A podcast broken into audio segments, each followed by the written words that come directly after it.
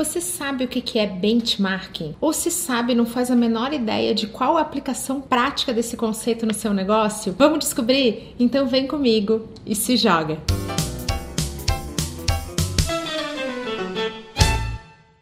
Benchmarking é um termo que vem do inglês, que significa a análise e a aplicação de boas práticas do mercado na operação de um determinado negócio, de uma determinada indústria, determinada empresa. Não significa cópia, plágio ou espionagem industrial, e sim que você identifique algum processo que você gostaria de aprimorar ou de entender como outras empresas já fizeram ou conseguiram aprimorar para que aí sim você consiga consiga levá-lo até a sua empresa e aplicá-lo de uma maneira melhor. Quer ver um exemplo de benchmarking da vida real que deu muito certo? São as empresas automobilísticas japonesas. Elas aprenderam como montar carros nos Estados Unidos junto com as grandes montadoras. Levaram isso, todo esse conceito, esse aprendizado para o Japão Japão e aplicaram práticas muito próprias daquele país, condizentes com a cultura. Eles melhoraram aquilo que eles aprenderam, adaptando a realidade deles. E hoje nós estamos cheios de casos de sucesso na indústria automobilística japonesa,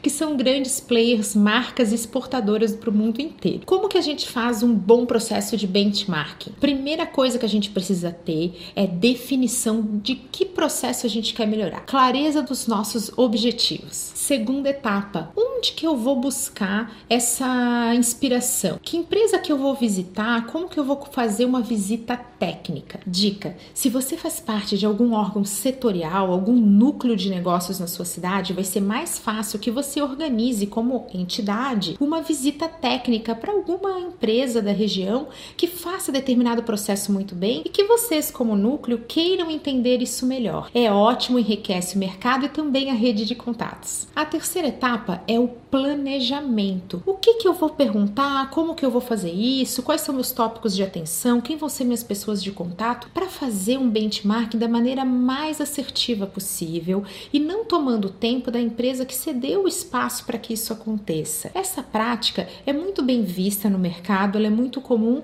mas ainda pode acontecer de você ter empresas que não estão tão abertas assim, justamente por receio de um ponto importante aqui da nossa conversa, que é a ética. Você não está fazendo essa visita buscando uma cópia, um plágio. O que você quer é se inspirar e aprender em conjunto, estabelecer uma troca honesta entre empresas que não precisam e não costumam ser concorrentes. Um exemplo, você pode ser de uma indústria têxtil e querer aprender com uma indústria alimentícia sobre um processo de logística. E agora vamos falar de vida real? Tá bom, Camila, eu não faço parte de nenhum núcleo, eu não faço visita técnica, eu não tenho nem coragem de entrar em contato com alguém para sugerir isso, uma visita, para aprender alguma coisa que eu queira melhorar. Como que eu posso fazer benchmarking aqui para minha realidade? Dica super importante: ao receber uma proposta comercial para fazer um site, por exemplo, é muito comum que o fornecedor diga com que clientes ele trabalhou. Ao invés de avaliar se o fornecedor é bom apenas pelo porte ou pela marca dos clientes que ele já atendeu, pegue esses nomes de clientes já atendidos, reserve ali num cantinho especial e entre em contato com eles. Se identifique fique como responsável por uma empresa que recebeu uma proposta de um fornecedor que já atendeu. E aí pergunte como foi esse processo, se eles gostaram do atendimento, se o suporte tem sido bom, se eles tiveram que fazer alguma integração com o sistema, por exemplo, que sistema que eles utilizaram, se é parecido com a sua realidade. O que deu errado para alguém não significa que vai dar errado para você também. Processos e pessoas são diferentes em cada empresa, cada realidade tem um cenário particular, mas é importante que você converse com outros clientes já atendidos